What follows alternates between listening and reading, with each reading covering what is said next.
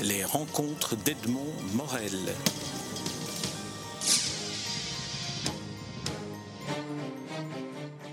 Édouard Dor, je suis très heureux de vous rencontrer dans les, locaux d'une nouvelle maison d'édition Espace et Signes, dont vous vous êtes occupé d'une des collections en ce qui concerne l'adaptation. Et aussi, euh, je me suis laissé dire que vous étiez occupé aussi du design et du, euh, de l'apparence, enfin de, la, euh, de la manière dont cette collection se, se présentait. Alors, si vous voulez bien, on va parler d'abord de la petite collection des contes du Tripitaka.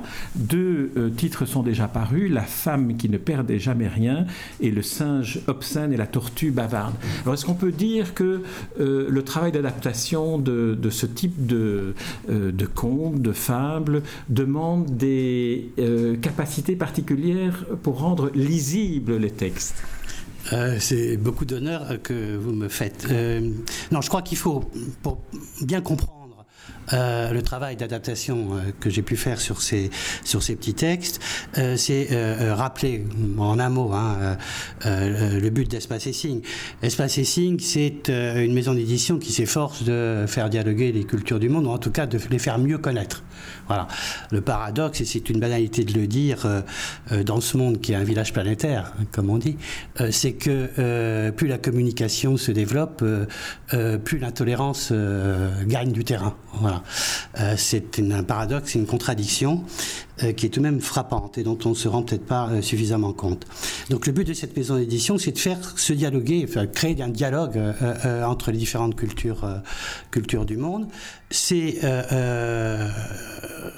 un objectif que nous sommes fixés à Caroline de Pester en désirant nous appuyer sur deux choses, sur une crédibilité qui est apportée par les textes que nous choisissons, euh, qui sont soit des textes anciens fondamentaux, soit des textes d'universitaires, de spécialistes, en tout cas d'hommes de terrain.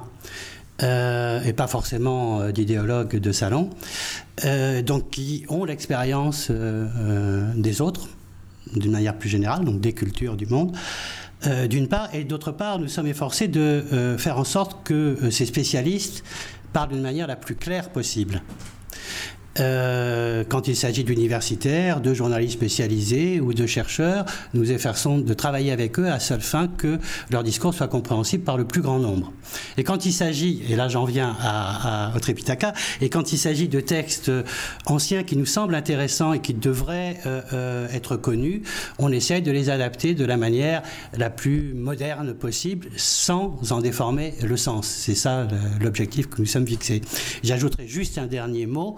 Euh, euh, pour être tout à fait clair sur notre objectif, les espaces c'est euh, les différentes cultures du monde et les signes, c'est euh, le langage qui leur permet de communiquer, et les images et les signes de l'écriture. Espace et signes, c'est ça en fait? Vous avez évoqué le, paradoxe de, de l'actualité d'aujourd'hui, c'est que nous communiquons de moins en moins, nous sommes de moins en moins tolérants, alors que nous avons de plus en plus d'instruments extrêmement sophistiqués pour connaître le monde. Est-ce que le, retour à, à la source de textes anciens, et notamment de fables, nous aide davantage et en quoi est-ce que cela nous aide davantage à comprendre le monde ou à comprendre l'autre? Parce que ce qui est extraordinaire dans ces textes fondamentaux, aussi bien euh, les contes du Tripitaka, qui sont euh, euh, une sorte de, recueil de, textes fondamentaux du bouddhisme, que dans la Bible, je veux dire, c'est que toutes les histoires qui y sont racontées, elles sont toujours actuel.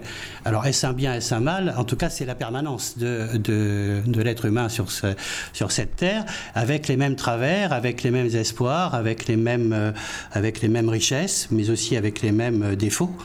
Et euh, on se rend compte que ces textes qui datent du début de notre ère, eh bien, ils ont une résonance tout à fait actuelle et qu'il serait peut-être bon par moment, et pour certains, qu'on continue à en tirer la leçon. Alors vous êtes un homme de communication, vous avez été grand reporter à RFI, vous avez une expérience euh, du, monde en dehors, de, en dehors de la France, en dehors de, euh, de l'Europe. Qu'est-ce que vous a apporté et en quoi est-ce que cette expérience d'espace et signes a complété ou a prolongé votre expérience de grand reporter? Bah, C'est-à-dire que euh, moi j'étais journaliste de radio, donc j'allais dire c'est encore plus frustrant euh, dans cette profession que la presse écrite, où vous pouvez tout de même toucher quelque part ce que, ce que, le travail que vous effectuez, ou journaliste de télévision, où vous avez la possibilité de revisionner euh, vos reportages. En radio, c'est l'éphémère.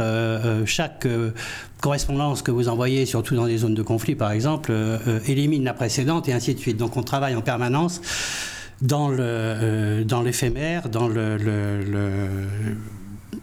passager, tout se détruit au fur et à mesure que, que l'on avance. C'est vrai que pour ça, l'écrit euh, permet de stabiliser, permet de poser sa pensée, permet de, réfléchir davantage et euh, c'est de toute façon j'allais dire, le désir commun de tout, journaliste, hein, c'est de, pouvoir à un moment donné se poser et euh, utiliser tout le matériau qu'il a pu recueillir pendant euh, des années et des années et, en témoigner pour les autres.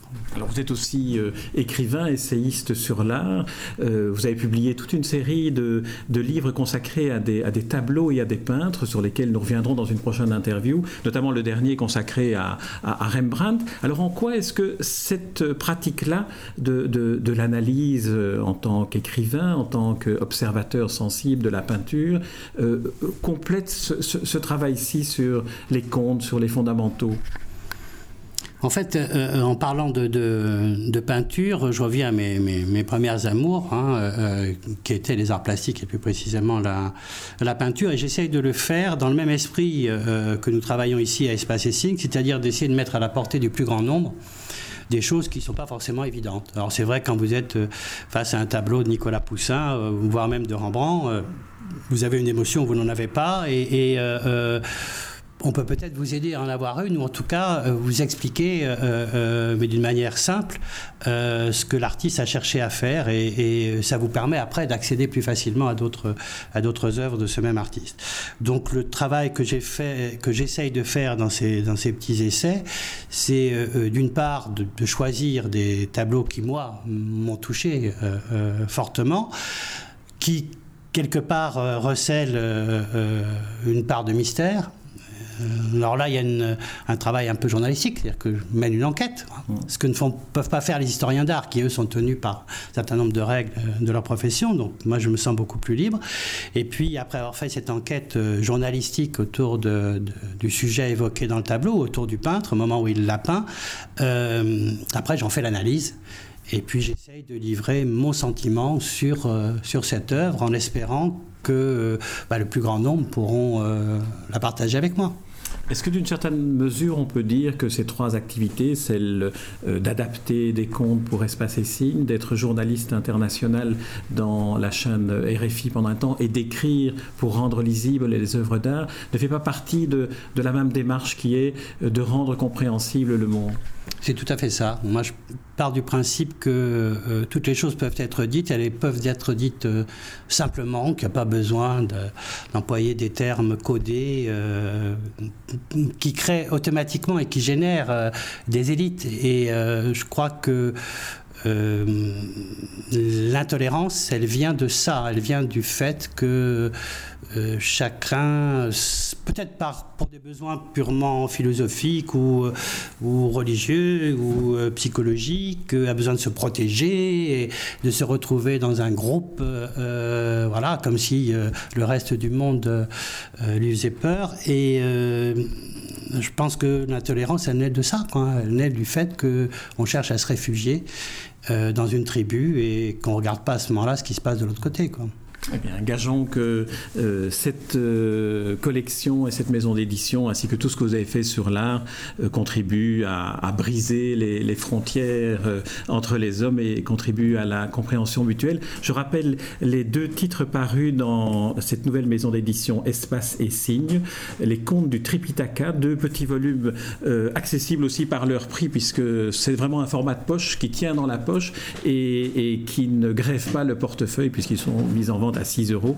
Euh, les deux premiers titres sont Le singe obscène et la tortue bavard, qu'on peut comparer à des fables de La Fontaine ou des Opes qui sont dans cet esprit-là. Et le second, le deuxième, puisqu'il y en aura d'autres, le deuxième paru, La femme qui ne perdait jamais rien, et c'est paru chez Espace et Signes. Merci Edouard Merci beaucoup. Les rencontres d'Edmond Morel.